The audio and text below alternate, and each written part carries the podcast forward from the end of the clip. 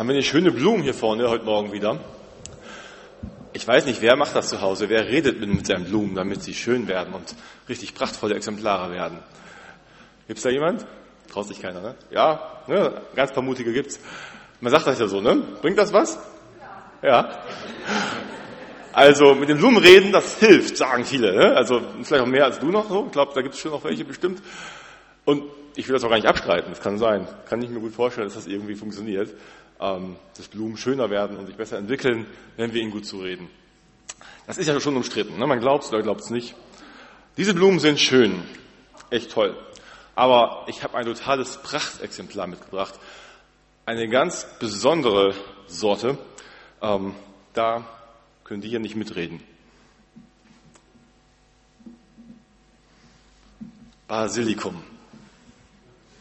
Prächtiges Basilikum. Ich mache mal das hier gerade, es nicht runterfällt. Das ganz Besondere am Basilikum ist, das haben Forscher herausgefunden, ich glaube in Australien, Basilikum kann sprechen. Basilikum redet. Lässt nicht nur zu sich reden, Basilikum redet. Ich weiß nicht, ob ihr das schon mal gehört habt also Basilikum mal zugehört oder, oder von diesen Forschungsergebnissen gehört habt. Basilikum redet, wenn man kleine Chilisamen aussät in der Nähe von Basilikum, dann entwickeln sich, das ist jetzt keine Original, das ist glaube ich eine Spitzpaprika, aber die sieht man besser.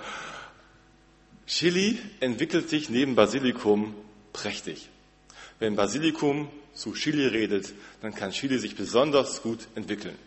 Hat man herausgefunden. Und zwar hat man das getestet. Man hat die zum einen erstmal nebeneinander gesetzt und hat gemerkt, oh, die Chilipflanzen, die reagieren da drauf. Ähm, die Samen keimen toll und dann wächst da was mehr als, als sonst. Und dann hat man sich überlegt, wenn wir das jetzt abdecken, wenn wir mal Basilikum einsperren, in so eine Plane richtig dunkel, dass sie sich nicht sehen können, dass sie sich nicht riechen können, Basilikum riecht ja auch gut, dass sie sich nicht berühren können, was passiert dann? Dann wird Chili wahrscheinlich nichts mehr mitkriegen von Basilikum. Aber falsch gedacht. Auch dann, wenn Basilikum so richtig weggesperrt ist und doch in der Nähe ist, dann entwickelt sich Chili prächtig. Die einzige Erklärung, die die Wissenschaftler gefunden haben dafür, Basilikum spricht zu Chili und Chili hört Basilikum. Ja, also wissenschaftlich erwiesen, ja, zumindest durch Forschung belegt. Es gibt auch welche, die sagen, na ja, ne, Gibt vielleicht noch andere Möglichkeiten, aber wer weiß. Das hört sich für uns vielleicht ein bisschen verrückt an und wir lachen darüber, aber vielleicht gibt es Leute, die lachen über uns genauso, wenn wir sagen, wir reden mit Gott und der hört das. Wir sprechen nicht nur gegen irgendeine Wand oder in einen Raum hinein, sondern wir erwarten wirklich, dass das einer hört und dass das was bringt, dass das was verändert in der Welt. Klingt für andere, die das nicht glauben, vielleicht genauso oder vielleicht noch verrückter, als wenn wir sagen, Basilikum spricht zu Chili. Gott hört unser Gebet. Daran werden wir heute mit dem Predigtext erinnert, dass wir beten sollen und wir werden ermutigt, dass wir das auch tun. Und es wird auch gesagt, wofür wir beten sollen. Jetzt machen wir hier mal den Text, den lese ich gleich vor. Dann müsste gleich was kommen. Da kommt nochmal gleich so eine prächtige. Ähm, ich mach mal, genau, dann machen wir per Handzeichen. So sieht das dann aus, wie toll sich der Chili entwickeln kann. Nochmal ein Bild. Und jetzt schauen wir uns den Text an. Eine Folie weiter. Ach so, das ist noch das Gebet, genau. Jetzt habe ich es. Ich war so begeistert vom Basilikum. genau. Paulus schreibt an Timotheus, seinen jungen Mitarbeiter, der in einer Gemeinde arbeitet und schreibt ihnen Briefe, da gibt es den ersten und zweiten Timotheusbrief und im ersten Brief schreibt er im zweiten Kapitel, das erste und wichtigste, wozu ich die Gemeinde auffordere, ist das Gebet. Es ist unsere Aufgabe, mit Bitten, Flehen und Danken für alle Menschen einzutreten. Insbesondere für die Regierenden und alle, die eine hohe Stellung einnehmen, damit wir ungestört und in Frieden ein Leben führen können, das Gott in jeder Hinsicht ehrt und das in allen Belangen glaubwürdig ist. In dieser Weise zu beten ist gut und gefällt Gott, unserem Retter. Denn er will, dass alle Menschen gerettet werden und dass sie die Wahrheit erkennen. Es gibt nämlich nur einen Gott und es gibt auch nur einen Vermittler zwischen Gott und den Menschen. Den, der selbst der Mensch geworden ist, Jesus Christus. Er hat sein Leben als Lösegeld für alle gegeben und hat damit zu der von Gott bestimmten Zeit den Beweis erbracht, dass Gott alle retten will. Paulus ermahnt, erinnert daran, betet. Um es auf den Punkt zu bringen oder auf drei Punkte heute Morgen in der Predigt. Beten ist das Erste und Wichtigste, das wir tun sollen. Vielleicht eine Folie nochmal weiter. Das Erste und Wichtigste, beten. Das Zweite, wir sollen für alle beten. Und das Dritte, ganz besonders, für die Regierenden beten. Warum bringt Paulus das nochmal so deutlich hervor? Das Erste und Wichtigste. Mal eine Folie nochmal weitermachen, dann. Er sagt, das allererste, das Wichtigste ist das Beten. Er sagt das nicht nur mit einem Begriff. Er benennt da eigentlich im Griechischen vier Begriffe. Hier haben wir eben nur drei gehabt in der Übersetzung von der neuen Genfer Übersetzung. Eigentlich sind es vier Begriffe. Bitte, Gebet, Fürbitte, Danksagung. Wie immer man sie übersetzen will. Das überschneidet sich auch von der Bedeutung. Da sind die ganzen Theologen sich nicht einig. Im Grunde sagt er, beten, beten, beten, beten. Ihr sollt beten. Das steht ganz vorne an. Haben wir das nötig? Dass wir das so nochmal gesagt bekommen, als allererstes, als das Wichtigste? Ich befürchte und vermute, dass den meisten das von uns so geht, wie Ulfried es eben sagte. Ein Blinder, der von der Farbe spricht. Vielleicht ist das schon ein bisschen spitz, aber wir beten ja doch. Aber vielleicht beten wir wirklich zu wenig. Dass wir die meisten von uns schon mit dem Beten das noch viel zu sehr auf die leichte Schulter nehmen und denken, ach ja, beten tun wir auch, aber, aber eigentlich nicht genug beten. Und Paulus wusste das wohl. Warum beten wir zu wenig? Da gibt es vielleicht verschiedene Gründe. Ein Grund ist vielleicht unsere eigene Verweltlichung, dass wir selbst in unserem Alltag mit den Dingen, die uns so beschäftigen, in der Welt, auf der Arbeit und an Dingen, die zu Hause zu erledigen sind, so viel zu tun haben und so den Dingen und der Welt nachgehen, dass wir selber das Beten gar nicht mehr so als selbstverständlich in unserem Alltag immer drin haben. Vielleicht ist es die Enttäuschung, dass da eine Erfahrung gemacht wurde nach langem Beten für jemanden, für etwas, was sich unbedingt verändern wollte, für eine Not, lange nichts getan hat und die Enttäuschung einfach oben aufliegt. Bringt das überhaupt noch was zu beten? Es ist nur noch schwer zu glauben, dass das wirklich was bringt. Oder es ist die Unsicherheit, sollte Gott, der Herr der Welt, mir zuhören ich, einer von Milliarden von Menschen, ich rede und Gott ist ganz Ohr. Gott sollte sich mit meinen Alltagsfragen beschäftigen. Kann das denn sein?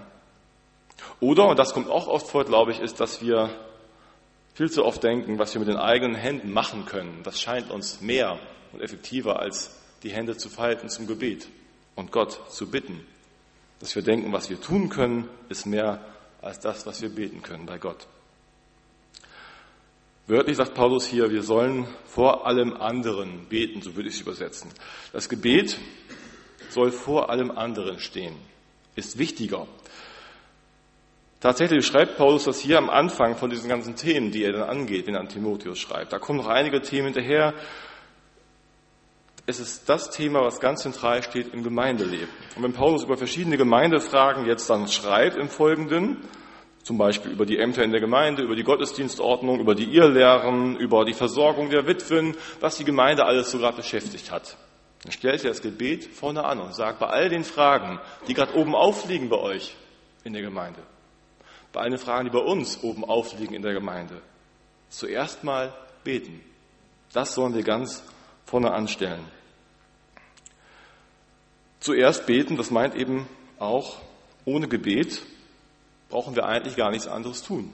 So wie Jesus gesagt hat, ohne mich könnt ihr nichts tun. Wenn wir mit Jesus nicht verbunden sind, eben auch durch Gebet, dann brauchen wir eigentlich gar nichts tun als Christen.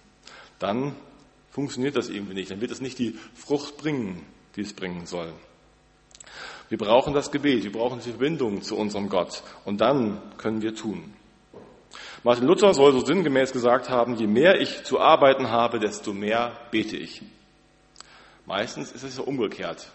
Und ich glaube bei mir auch. Umso mehr ich zu tun habe, umso mehr bin ich versucht, weniger zu beten. Weil man hat ja schon alles so voll. Und dann ist ja viel weniger Ruhe. dann ist ja viel weniger Zeit, noch zu beten. Natürlich, wenn besonders viel Not ist, dann beten wir auch. Dann beten wir auch vielleicht mehr. Aber wenn wir einfach viel Arbeit haben, viel zu tun haben, wie ist das bei dir? Wie viel erwarten wir, wie viel fordern wir von uns selbst, von unserem Tun, von dem, was wir schaffen und verändern können? Wie, wie sehr setzen wir auf die eigene Arbeit und wie viel erwarten wir von dem, was Gott tun kann und will? Wie viel erwarten wir von unserem Gebet zu ihm?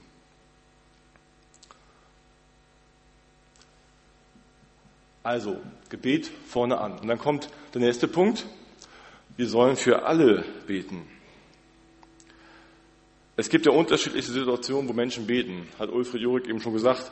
Ähm, in den Stadien haben vor einer Weile wahrscheinlich einige gebetet, drei Vereine ganz besonders, dass sie noch auf den Relegationsplatz kommen und Stoßgebet ist im Himmel gesandt und wahrscheinlich ist es beim nächste Woche dann auch wieder im Relegationsspiel, dass einige beten und sagen, jetzt mach den Ball endlich rein und das vielleicht nicht zum Spieler rufen, sondern nach oben hin rufen und denken, mach ihn rein, damit wir nicht absteigen.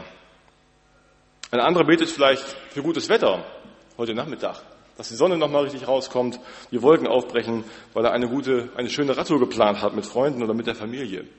Wieder ein anderer betet vielleicht für sein Kind, dass es in der Schule besser läuft, dass die Probleme in der Schule weniger werden und gemeistert werden können. Oder einer betet für seine Freunde, für die Ehe der Freunde. Unterschiedlichste Gebetsanliegen, die wir so haben. Aber wie ist das eigentlich? Wie hört Gott die Gebete? Hört er die alle gleich? Also ich glaube schon, dass er alles hört, dass wir ihm alles, was uns aus dem Herzen liegt, wirklich bringen dürfen. Aber ich glaube auch, dass es Gott bei aller, bei allem Respekt vor einem Fußballfans zum Beispiel eigentlich doch relativ egal ist, ob der HSV in der ersten oder zweiten Liga spielt. Ich meine, klar, kann man sich darüber freuen, aber Gott hätte sich über Braunschweig genauso gefreut oder irgendwen anders. Ähm, also Braunschweig hätte ich mich jetzt auch gefreut wie für den HSV, wo wir jetzt auch in Braunschweig mitzittern müssen. Aber es ist Gott eigentlich relativ egal, wer jetzt in der ersten Liga spielt, würde ich so sagen. Es ist was, worüber man sich freuen kann, aber es ist keine Frage, wo das Seelenheil, wo wirklich was Wichtiges für einen Menschen von abhängt. Da geht es Gott um ganz andere Fragen. Wofür sollen wir also beten? Was sind denn jetzt wirklich wichtige Fragen? Und was sind vielleicht weniger wichtige Fragen? Wenn wir gemeinsam beten, es gibt hier jeden Mittwoch einen Gebetskreis, da kommen so zwölf, 14 Leute zusammen von uns.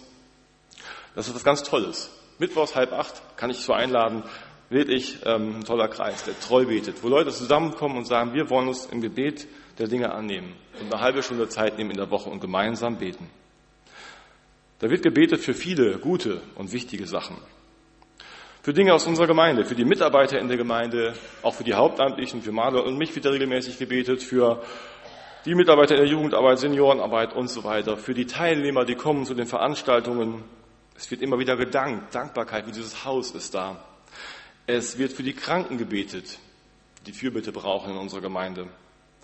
Es wird für die jungen Leute gebetet, die im Ausland gerade ein Praktikum machen oder unterwegs sind, wie Marita Lehmann, oder für die jungen Leute, die jetzt ihr Abitur machen, Unterschiedlichste Dinge, die uns da so einfallen.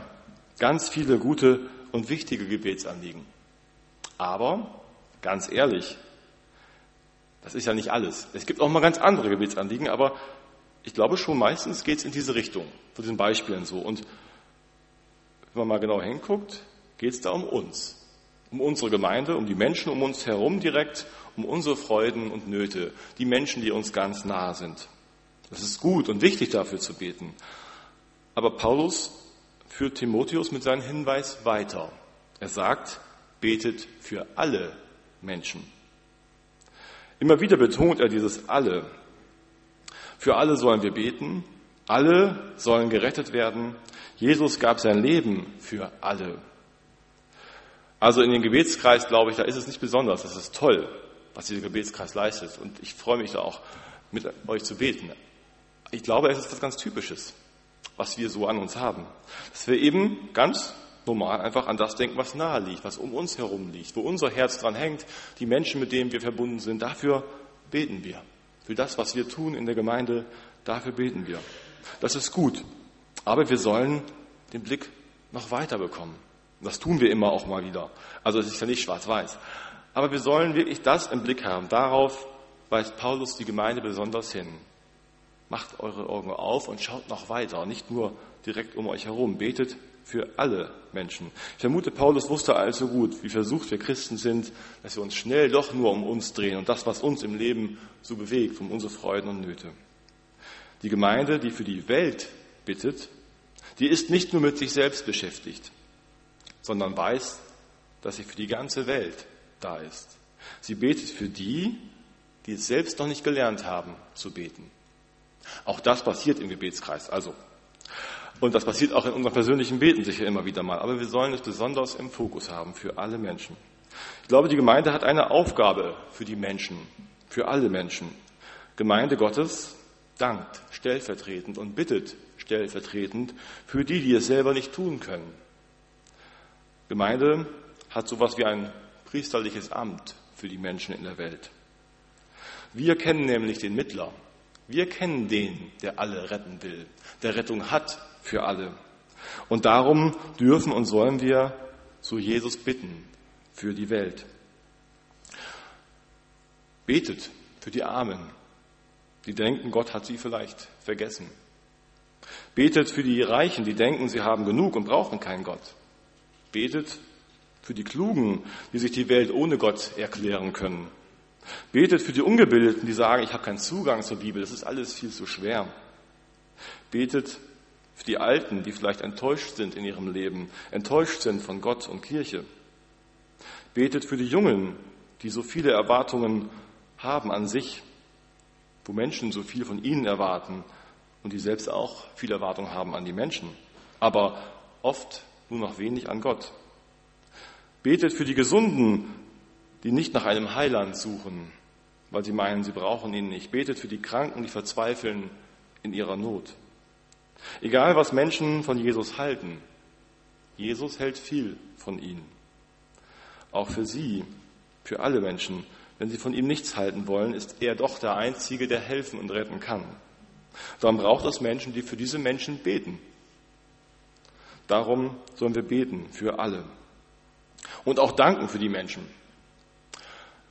Dankbar sein, dass es diese Menschen gibt, dass ihnen vielleicht geholfen wurde. Wenn zum Beispiel ein Nachbar ist, von dem ich weiß, der will mit Gott eigentlich nichts zu tun haben. Und dann hat er eine OP und dann kann ich Gott trotzdem danken hinterher und sagen, danke, dass du ihm geholfen hast, dass diese OP gut ging. Wenn er es nicht kann, kann ich das doch tun und Gott danken dafür. Genauso wie ich bitten kann vorher, dass Gott hilft. Bitten und danken für die Welt. Ich glaube, wenn wir so für die Welt beten, wenn wir das lernen, uns immer wieder neu bewusst machen, dann verändert das etwas. Wir brauchen auch im Gebet ein Sendungsbewusstsein. Es ist beim Gebet nicht so, dass wir uns da zurückziehen können in uns selbst, unter uns und mit Gott zusammen sind, sondern wir sollen auch im Gebet die Welt wahrnehmen, auf die Welt schauen, uns der Welt zuwenden und nicht im Gebet so eine Art Zufluchtsort suchen vor der Welt, sondern uns auch im Gebet zuwenden. Wenn das im Gebet schon nicht klappt, dass wir uns der Welt zuwenden, dann kann das vielleicht noch schwerer in der Begegnung mit der Welt, mit den Menschen klappen.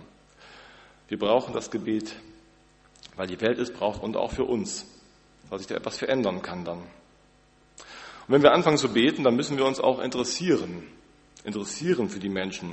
Dann müssen wir vielleicht mal nachfragen, dann müssen wir informiert sein. Ja, wofür können wir denn beten? Wie geht's denn dem Nachbarn? Wie geht's denn den Menschen gerade in der Ostukraine? Oder, oder. Da muss man vielleicht die Zeitung lesen oder im Fernsehen sich informieren, Radio oder Internet oder wo auch immer. Man muss sich vielleicht noch mal bewusster vornehmen, den Menschen zu begegnen auf der Straße.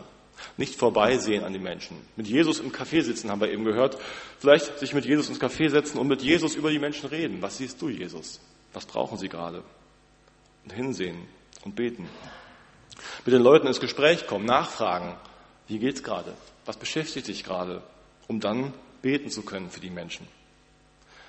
Ich möchte ein Zitat vorlesen, das können wir auch jetzt hier sehen, von Michael Herbst, den kennen einige, Pastor in Greifswald, Professor für Theologie. Der hat in einer Predigt genau zu diesem Text ein paar Sätze aufgeschrieben, die wollte ich nochmal mitbringen.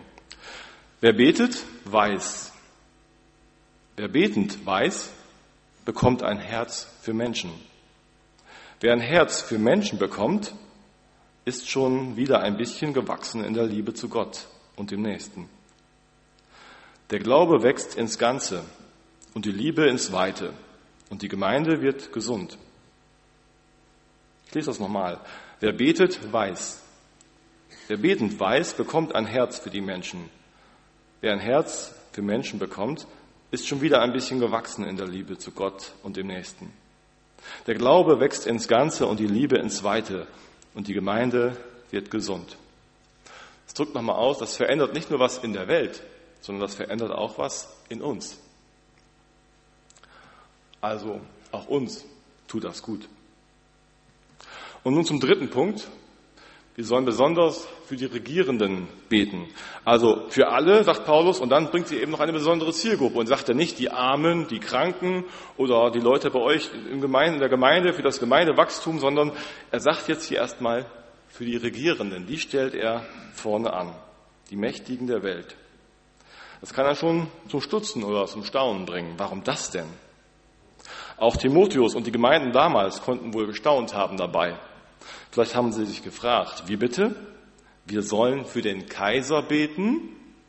Für den, der uns das Leben schwer macht? Für den, der uns verfolgen lässt, weil wir uns nicht vor ihm beugen und ihn anbeten wollen? Für den, der sich selbst für eine göttliche Gestalt hält, sollen wir beten? Warum sollten wir das tun? Warum?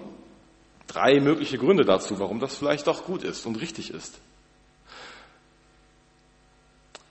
Den Kaiser anzubeten, daran waren die Christen sich wohl einig, das ist falsch.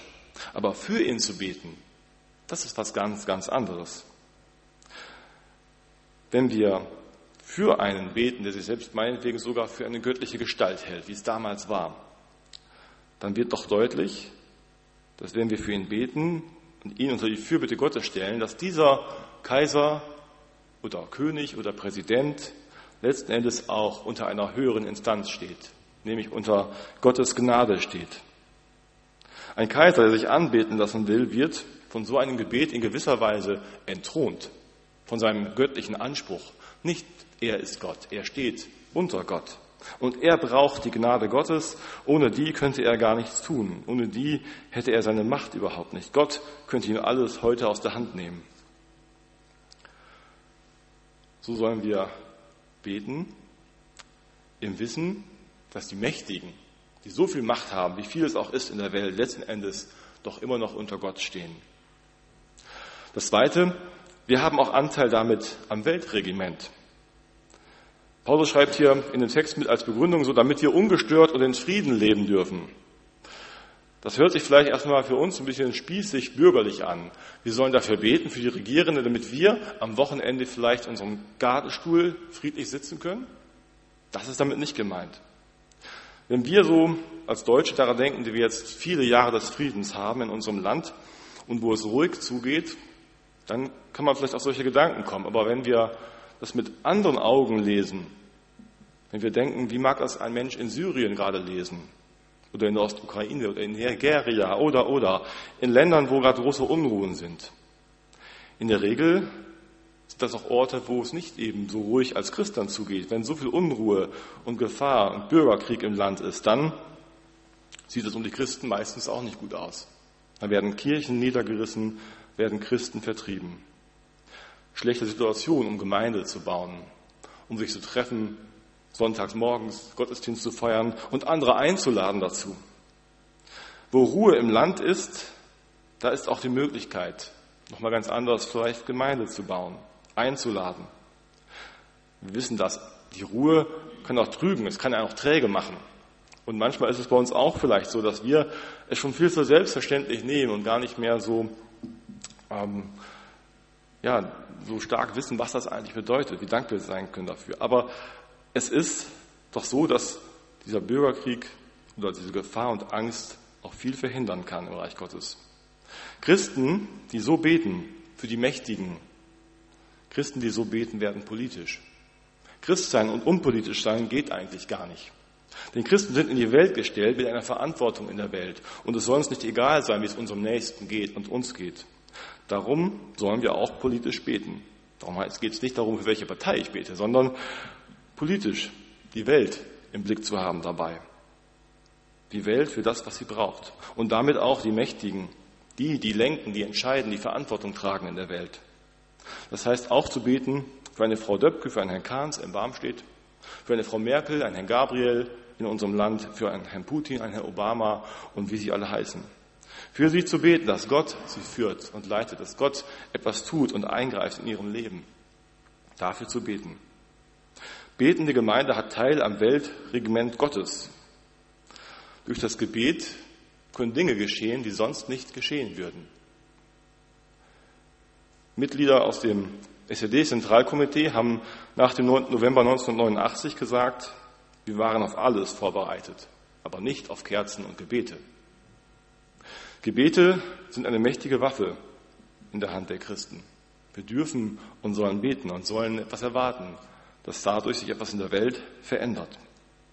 Aber es geht um mehr auch als nur jetzt Politik zu machen, wenn wir für die Mächtigen beten sollen. Das dritte wäre noch, dass wir ganz persönlich für die beten, die viel Macht anvertraut bekommen haben, die eine große Verantwortung haben, die unter großem Druck stehen dieser Verantwortung, wo ständig Leute von allen möglichen Seiten kommen und sie beeinflussen wollen, wo sie oft Entscheidungen treffen müssen, die viel bedeuten für viele Menschen. Dass wir beten, dass sie diesen Druck standhalten, dass sie unter dem Einfluss der Macht, die sie haben, selbst nicht zu sehr in Einfluss kommen und von der Macht trunken werden.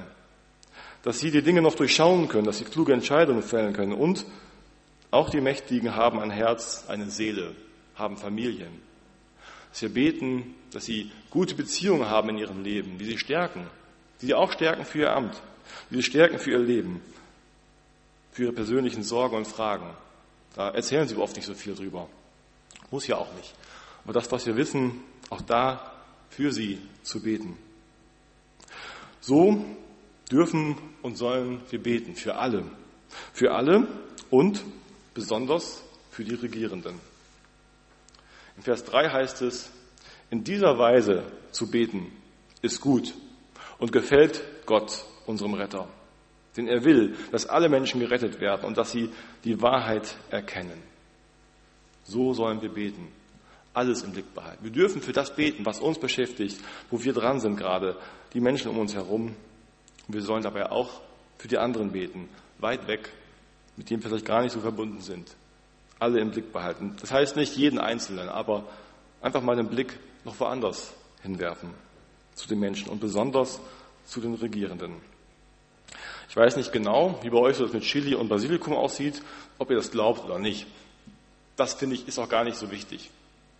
Also ich weiß nicht, was man noch alles entdecken kann dabei, wohin das führt, aber ich glaube, wichtig, viel wichtiger ist die Frage, ob wir glauben, dass Gott unser Gebet hört und dass das wirklich etwas verändert und wachsen lässt in der Welt, dass das etwas bewirkt. So sollen wir verheißungsvoll beten. Beten für uns, füreinander, beten als Priester für die Welt und alles erwarten. Gott greift ein. Amen.